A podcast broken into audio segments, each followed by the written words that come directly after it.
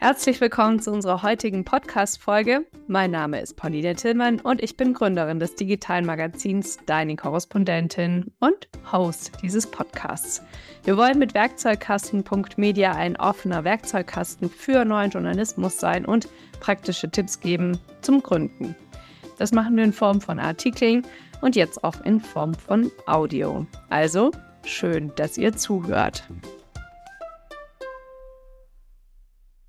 Heute ist Clara Purak von Andererseits dabei. Clara, schön, dass du da bist. Magst du dich kurz vorstellen? Ja, für gern. Hallo. Ähm, ich bin eigentlich Journalistin. Ähm, ich wohne in Wien und ähm, arbeite bei Andererseits in der Geschäftsführung. Wir sind ein Magazin für Behinderung und Gesellschaft und bei uns arbeiten eben Menschen mit und ohne Behinderungen in der Redaktion gemeinsam. Und zwar gleichberechtigt, kritisch und fair bezahlt. Das ist uns super wichtig. Und genau, wir sind damit ähm, eines von ganz wenigen Projekten im deutschsprachigen Raum, wo Journalistinnen mit Behinderung die Möglichkeit haben, mitzuarbeiten.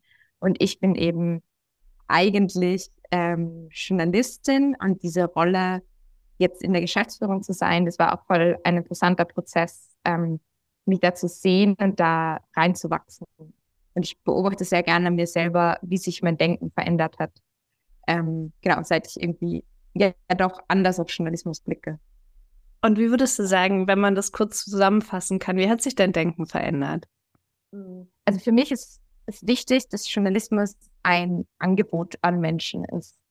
Ähm, und ich, ich glaube, mein Fokus hat sich sehr verändert. Früher, also die Medienbubble hat ja doch so eine Eigenlogik, wo es voll viel darum geht, keine Ahnung. Ähm, ich hatte das Gefühl, ich habe eine gute Reportage geschrieben, wenn vielleicht irgendwie zwei wichtige Journalisten mir danach geschrieben haben, das war voll die crazy gute Reportage.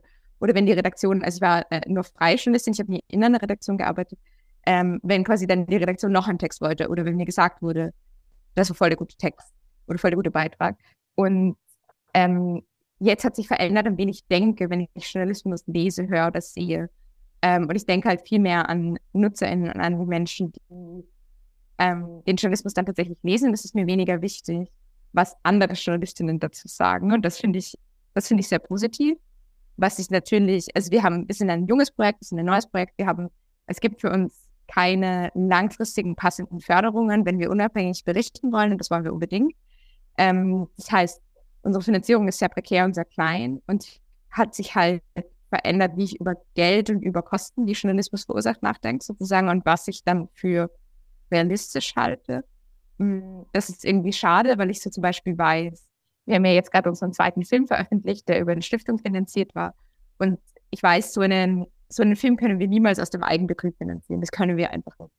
Ähm, und also quasi da schränkt man sich dann manchmal im Vorhinein irgendwie schon ein, wenn man halt auch die finanziellen Mittel im Blick hat. Aber gleichzeitig bin ich besser darin geworden, zu denken, so, okay, was können wir mit 300 Euro machen?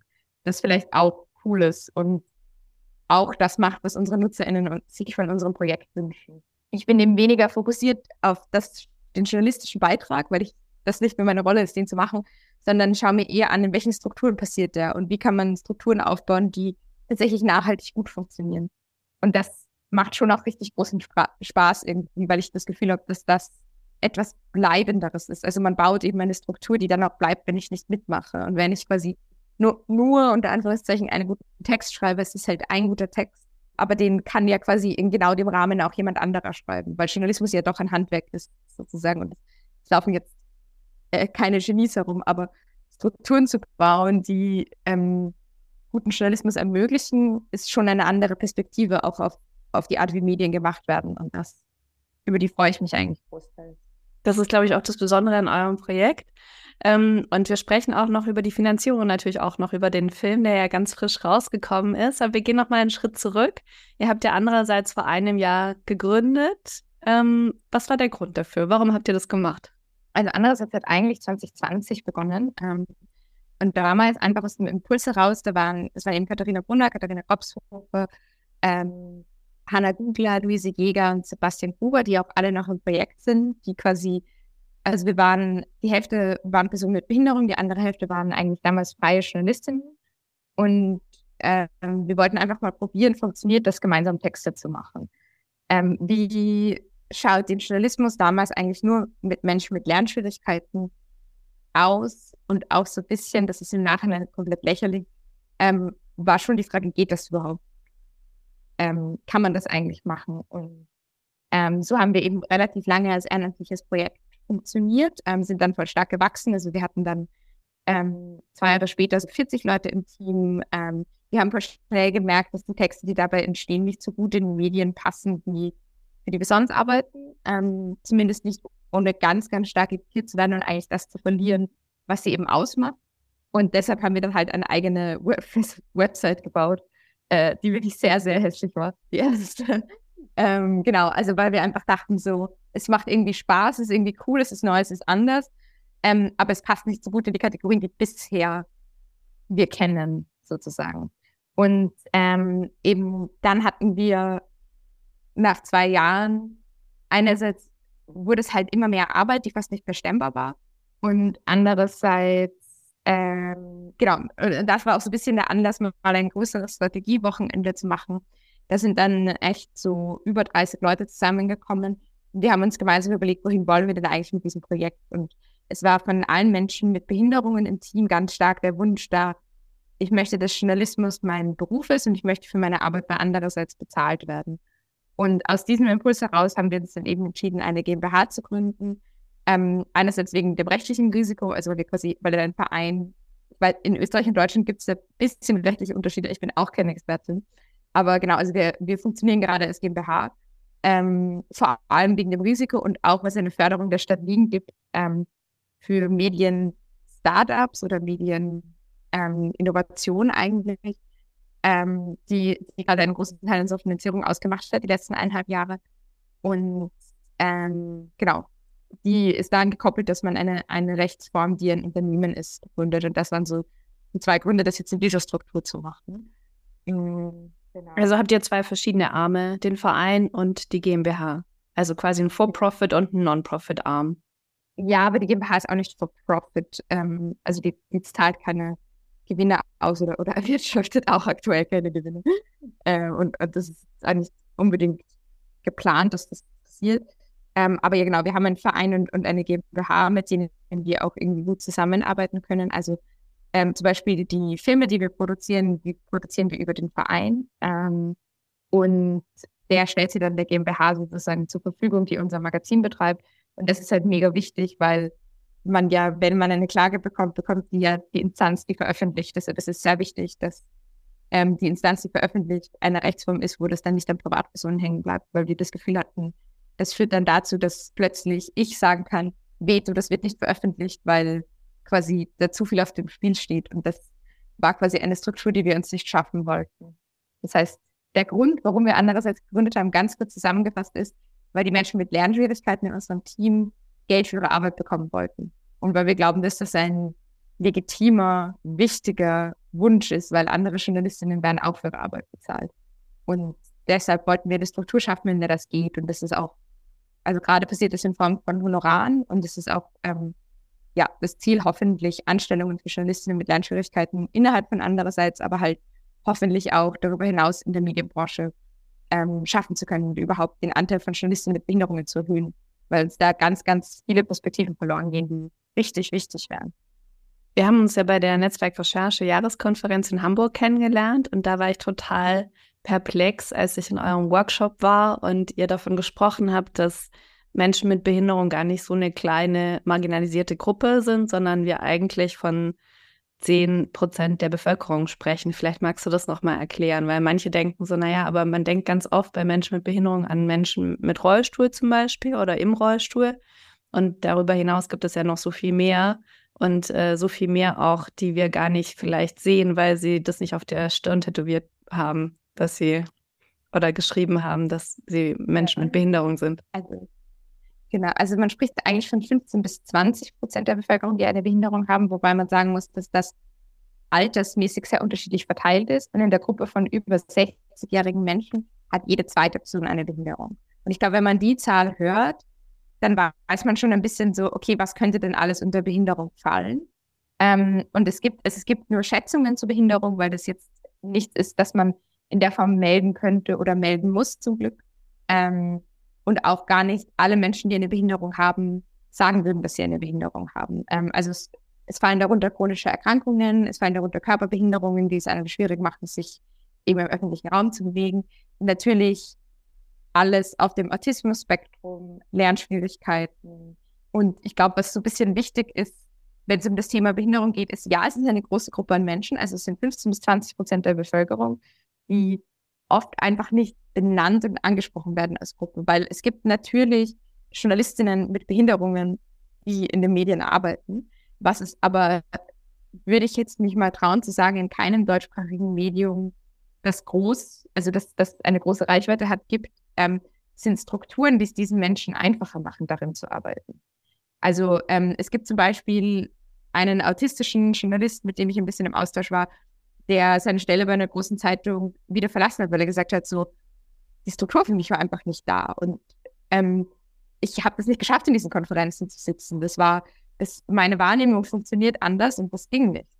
Und ähm, das heißt, es geht gar nicht nur darum, den Anteil an Menschen mit Behinderungen in den Medien zu steigern, das auf jeden Fall auch. Aber wie gesagt, es gibt schon ganz viele Menschen mit Behinderungen, die trotzdem in den Medien arbeiten. Und es geht auch darum, ein Umfeld zu schaffen, in dem diese Arbeit einfacher wird und diese Menschen auch sichtbar zu machen und das benennbar zu machen, was denn eigentlich eine Behinderung ist.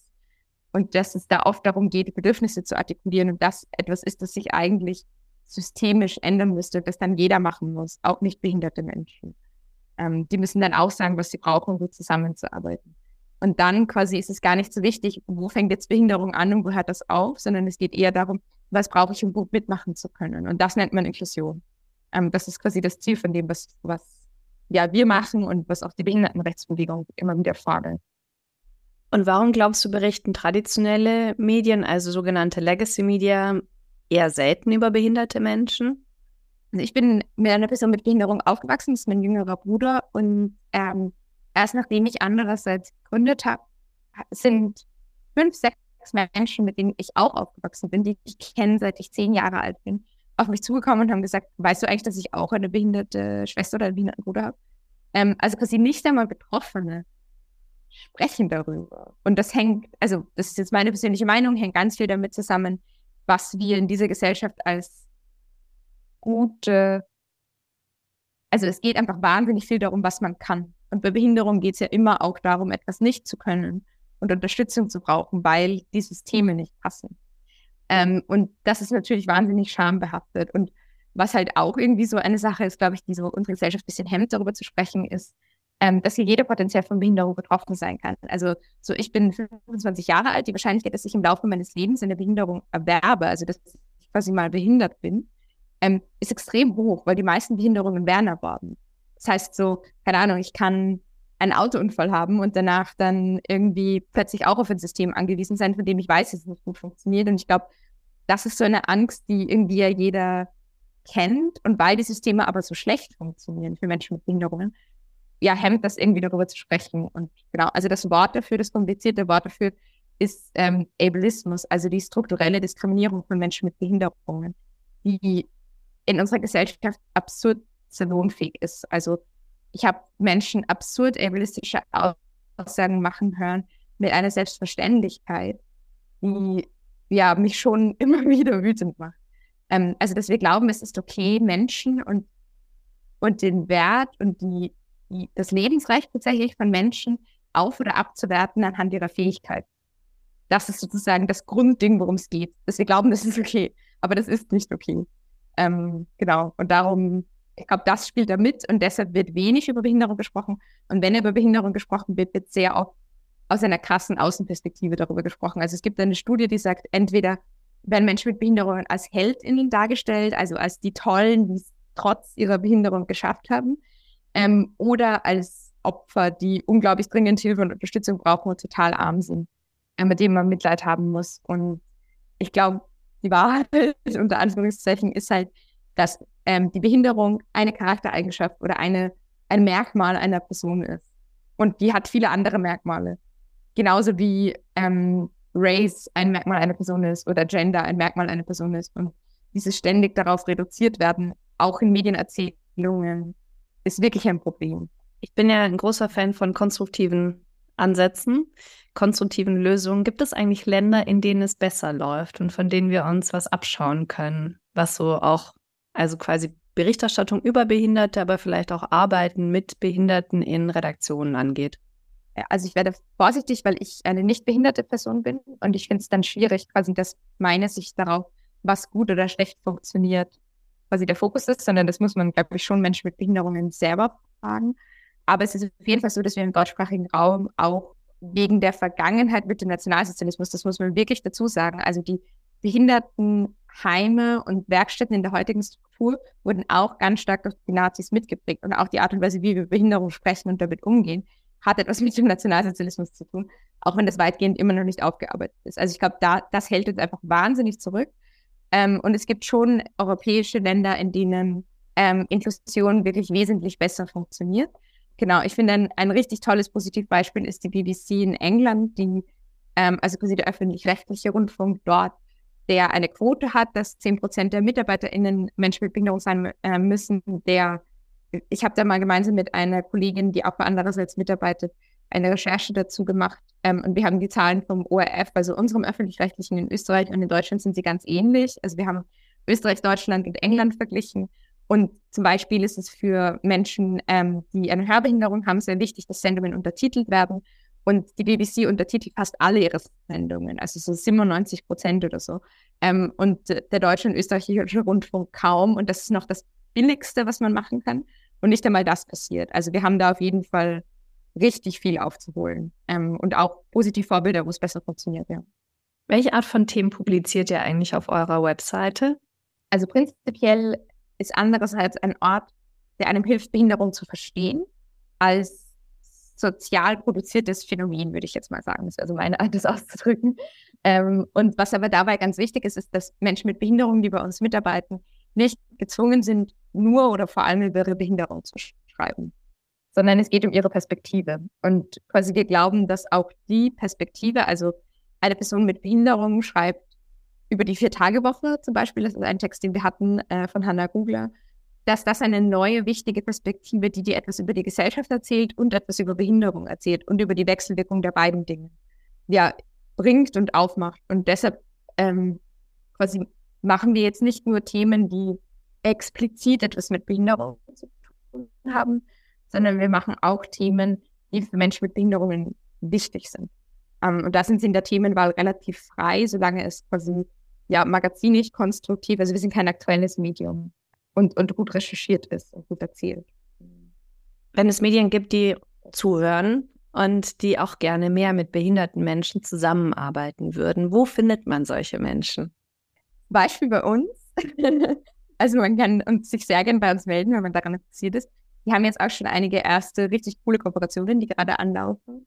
Ähm, und ansonsten glaube ich, ja, ich verstehe dieses Problem von, wir wissen nicht, wie kommen wir zu den Menschen. Ich glaube, ich würde mal damit beginnen, mich zu informieren. Also sehr oft geht es ja auch komplett an Wissen. Wir haben dazu zum Beispiel auf unserer Website ein PDF, wo es darum geht, wie kann ich sensibel über Behinderung sprechen? Darf ich überhaupt behindert sagen? Zum Beispiel, das ist ja eine Sorge, mit der ganz viele Menschen kommen.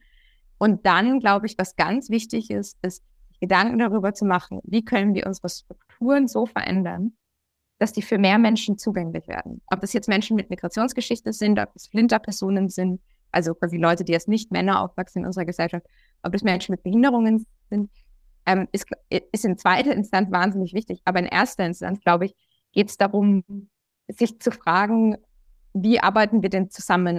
Und wenn man konkret Journalisten mit Behinderungen möchte, dann glaube ich, muss man auch in Ausbildung investieren. Also ähm, fast alle Journalistenschulen, mit denen ich in Kontakt war, haben keine Möglichkeit, Menschen mit Behinderungen auszubilden. Ähm, viele Menschen mit Behinderungen haben auch keinen Zugang zu einem Schulabschluss.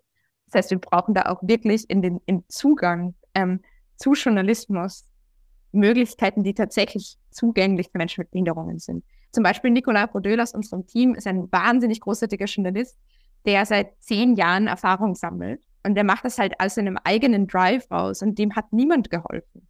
Aber das ist halt die Ausnahme. So. Und man wird schon fünf, sechs, sieben, acht, neun, zehn großartige Menschen mit Behinderungen finden, die sich durchkämpfen.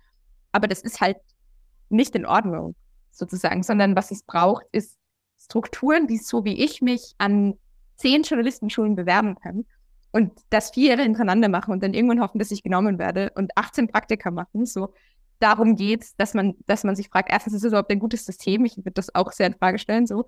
Und zweitens, wer fällt denn da aller durch den Rost? Weil ich bin irgendwie in einer reichen Akademikerinnenfamilie ähm, geboren. Ich habe eine Matura, ich habe also ein Abitur, ähm, ich habe ein Studium. So, das sind alles irgendwie Grundvoraussetzungen, die Menschen mit Behinderung einfach oft nicht mitbringen können, weil die Strukturen für sie gar nicht da sind. Das heißt, äh, einerseits gibt es quasi die Ausnahmen, aber was ich mir halt wünschen würde, ist, dass mal eine große deutsche Redaktion, vielleicht der öffentlich-rechtliche, sagt, hey, wir machen jetzt ein Ausbildungsprogramm für Menschen mit Behinderungen oder Menschen mit Unterstützungsbedarf bei der journalistischen Arbeit, weil wir sehen, dass es diese Perspektive braucht. Und das ist irgendwie ein dreijähriges Stipendienprogramm.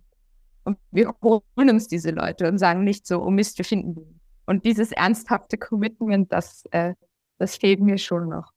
Du hast ja im Frühjahr ähm, 2023 eine Geschwisterserie verfasst mit insgesamt fünf Teilen, die wir auch beim digitalen Magazin Deine Korrespondentin, was ich gegründet habe, übernehmen werden. Hm, was hat dich denn bei der Recherche am meisten berührt? Also das, was hier so ein bisschen die Mission von andererseits auch ist, ist so vor allem Menschen mit Behinderungen selber, aber eben manchmal, und das war so ein bisschen das manchmal, auch ihren Angehörigen einen Ort zu geben, wo sie sagen, wow, das ist so wie mein Leben, weil das, also quasi, ich bin ja mit eben mit meinem Bruder, der eine Behinderung hat, aufgewachsen und ähm, ich hatte nicht das Gefühl, dass es solche Orte gibt, an denen diese Lebensrealität verstanden wird. Und auch deshalb arbeite ich gerne bei andererseits, weil ich bemerkt habe, also ich halte es einfach nicht aus, für Medien zu schreiben, die mein Bruder nicht mal lesen kann. Es gibt keine Ausrede, das zu machen. Es ist einfach, ähm, es schließt so viele Menschen aus und es ist so, also sozusagen als Geschwisterkind von jemandem mit Behinderung hat man so diese Zerrissenheit, weil ich wahnsinnig viele strukturelle Privilegien habe und mein Bruder fast keine davon. Und das ist selten. Das ist, ähm, das ist etwas, das meistens eben nicht vorkommt, weil, weil Merkmale, die dis zur Diskriminierung führen, ja angeboren sind. Also quasi, wenn ich schwarz bin, ist meine Familie auch schwarz, meistens. Meistens nicht immer. Ähm, oder wenn ich weiß bin. Und deshalb, und bei, bei Behinderung kommt mir das schon besonders stark vor. Und quasi in dieser Wechselwirkung darüber zu sprechen, ist immer noch relativ schwierig für mich. Also ich habe so gemerkt, ich kann das gar nicht fassen. Da habe ich halt eher so als Experiment ähm, eine Community-Recherche begonnen, in der ich die andererseits Community gefragt habe, so, wer von euch hat Geschwister mit Behinderung, wie geht es euch damit? Und bin drauf gekommen, dass total viele der Gefühle und Erfahrungen einfach ähnlich sind, so basic das ist. das ist irgendwie einfach toll, das dann mal ähm, zu erfahren und irgendwie auch kritisch aufschreiben zu können mit, mit kritischer Schärfe, weil das ja hergestellte Verhältnisse sind. Genau. Also ich glaube, das war so für mich das Berührendste, so zu merken, was für ein Ort andererseits geworden ist und dass er der ist, den ich brauche. Und ähm, zu merken, dass es eben sehr vielen Leuten genau geht wie mir und das jetzt nicht so, ja, also irgendwie nachvollziehbar ist für viele.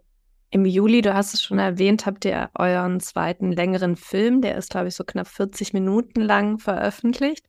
Hm, warum ist es euch wichtig, auch so extrem aufwendige Formate wie Video regelmäßig zu bespielen? Weil wir zeigen wollen, was wirklich inklusiver Journalismus leisten könnte. Ähm, also weil es uns darum geht, zu zeigen, was bedeutet es, die Perspektive zu wechseln. Und das erste Mal haben wir das eben gemacht in einem Film über Licht ins Dunkle. Das ist quasi eine ganz große Spendensendung in Österreich, die ein bisschen so funktioniert wie ähm, Aktion Mensch. Aktion Mensch heißt äh, in Deutschland nur noch viel schlimmer in der Darstellung ist und über unseren öffentlich-rechtlichen Leuten. Ähm, und was wir da gemacht haben und was wir jetzt auch bei dem Film gemacht haben, ist, die Perspektive zu wechseln und zu fragen, okay, die meisten Medien berichten daraus aus der Perspektive von jemandem, der zu nicht behinderten Mehrheitsgesellschaft gehört. Was passiert, wenn man die Perspektive wechselt und mal das als wichtig bezeichnet, was jemand mit Behinderung wichtig findet? Weil darum geht es ja bei andererseits. Also es geht darum, die Frage neu zu stellen, was ist eigentlich wichtig?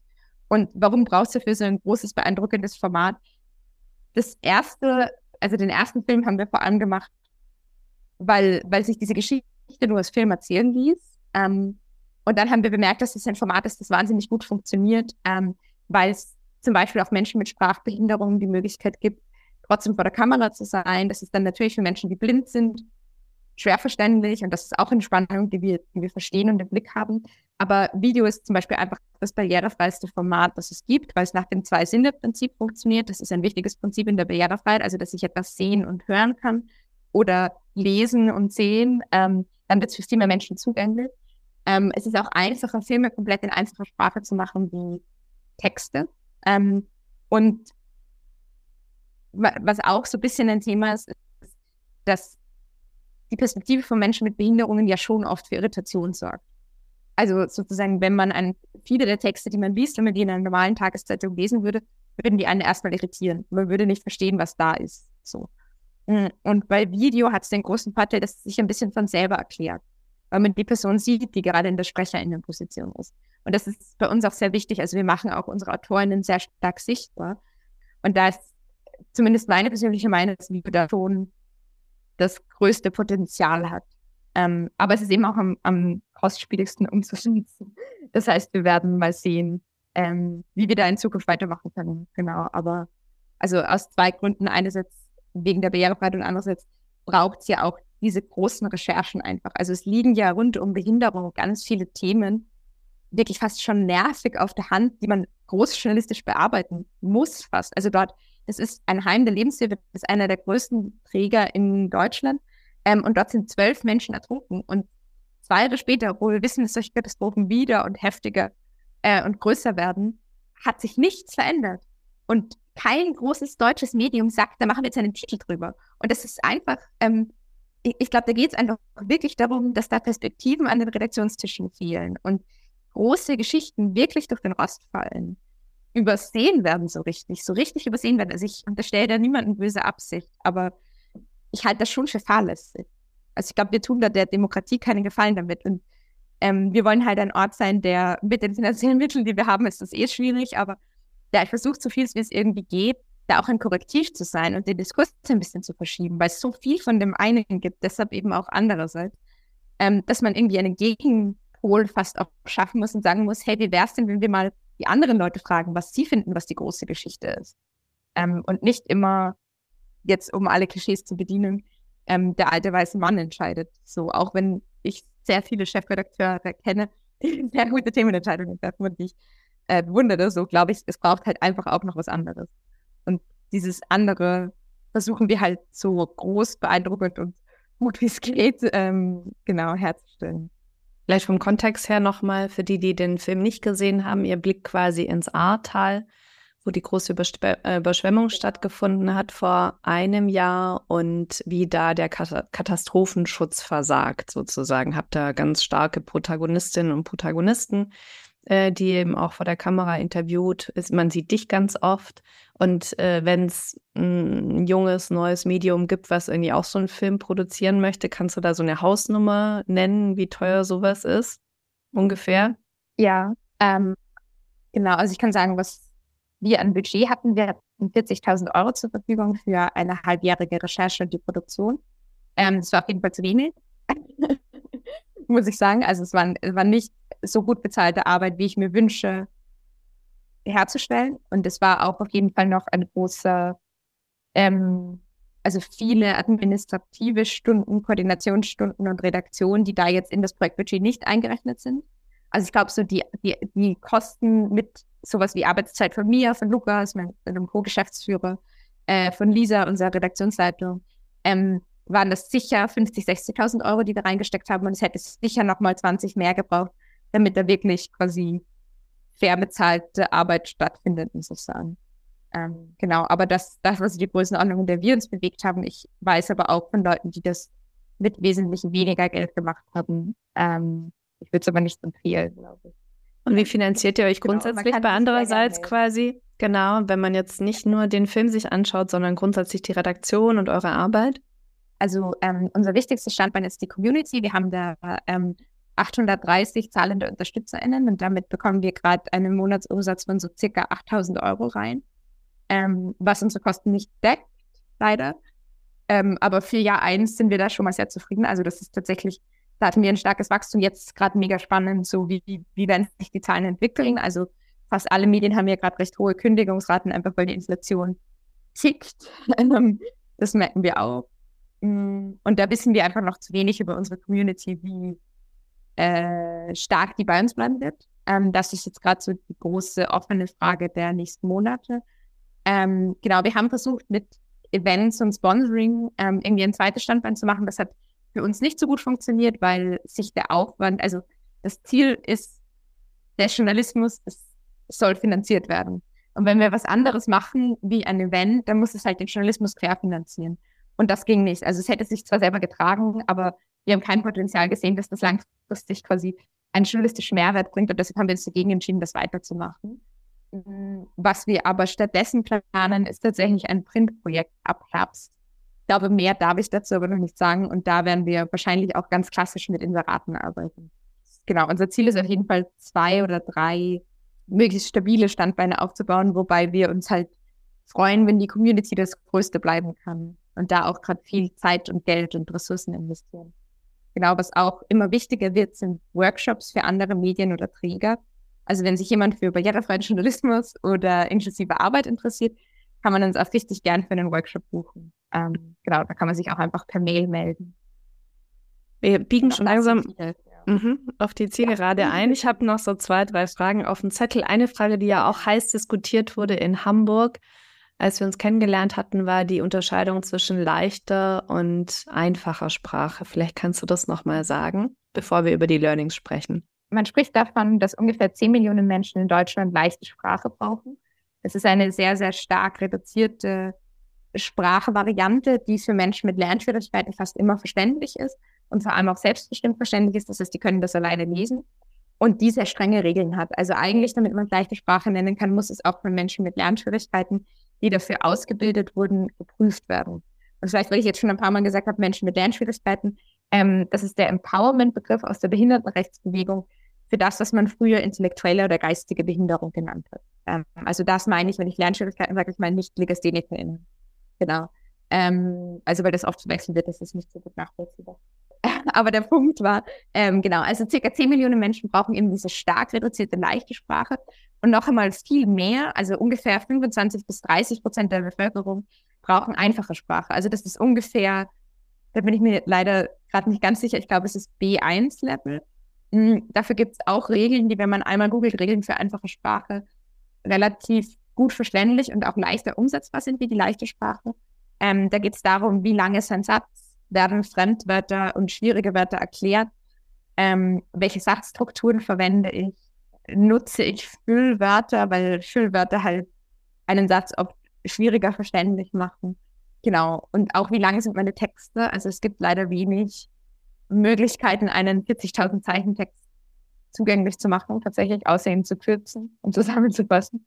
Das sind so die, das ist da die Grundunterscheidung. Wir arbeiten eigentlich immer mit einfacher Sprache und oft mit Kästen äh, in leichter Sprache. Genau.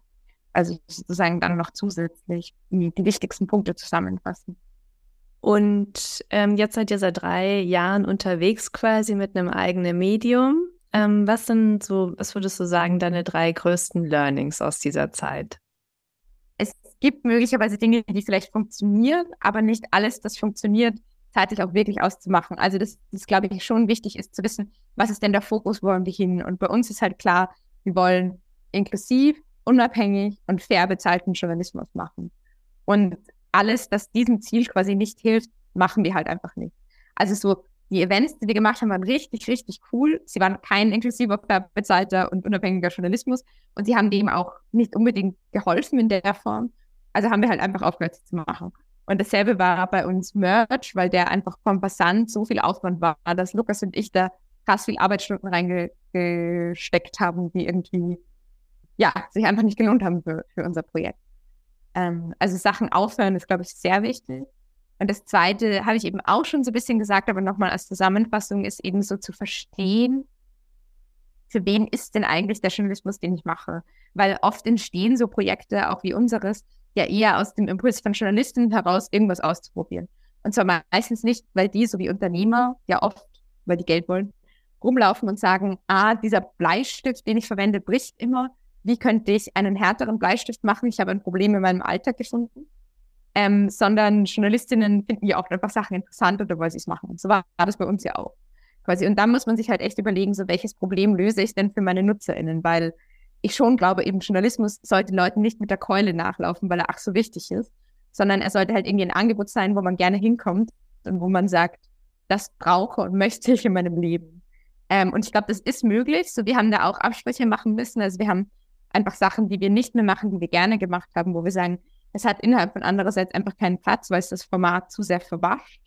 Trotzdem, glaube ich, tut das dem Gesamtprojekt aber wahnsinnig gut und macht es auch weniger frustrierend, weil, also zum Beispiel, nachdem ich unsere Newsletter in User-Gesprächen neu entwickelt habe, hat er halt jetzt 3000 AbonnentInnen und davor hat er halt 600.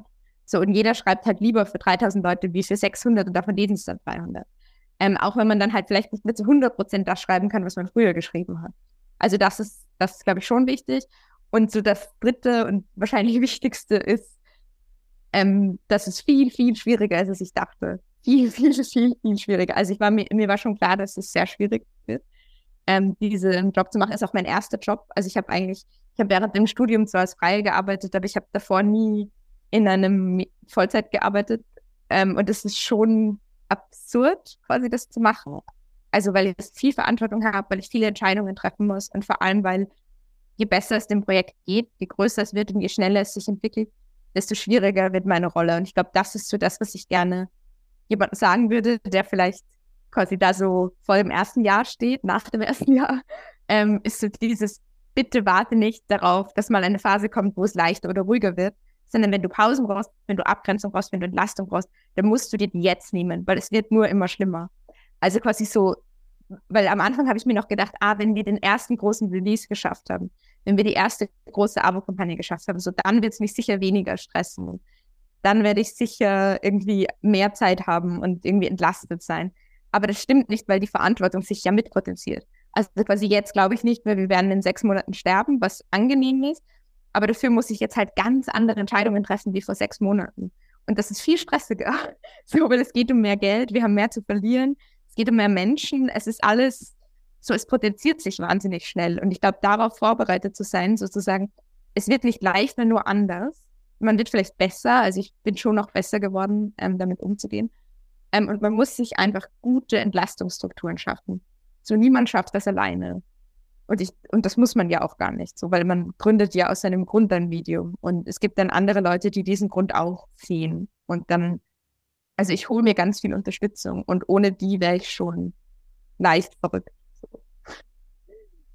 Ähm, zum Schluss würde ich gerne wissen, wie ist die Perspektive? Also quasi, wo wollt ihr am 31. Dezember 2023 stehen?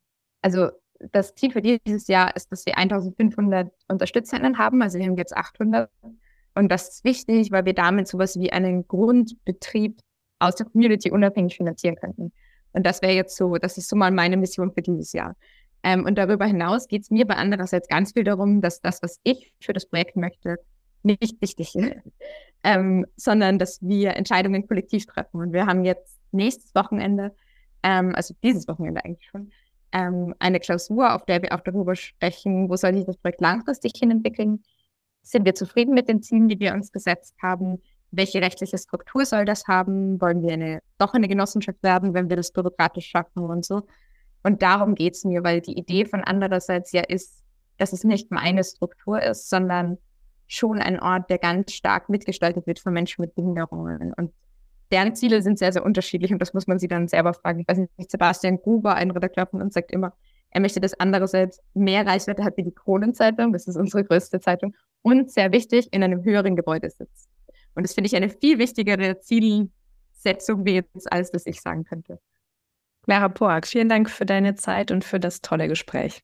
Mega gern, danke für die Einladung und ich freue mich sehr über Austausch mit anderen Leuten, die Lust haben, Projekte zu starten oder das schon machen. Ähm, und voll, ich habe irgendwie immer so ein bisschen das Gefühl, also nur wenn ich das kann, dann glaube ich, können schon die meisten Leute und freue mich da auch, ähm, ja, wenn jemand das Gefühl hat, ich kann helfen, zu helfen. Also danke.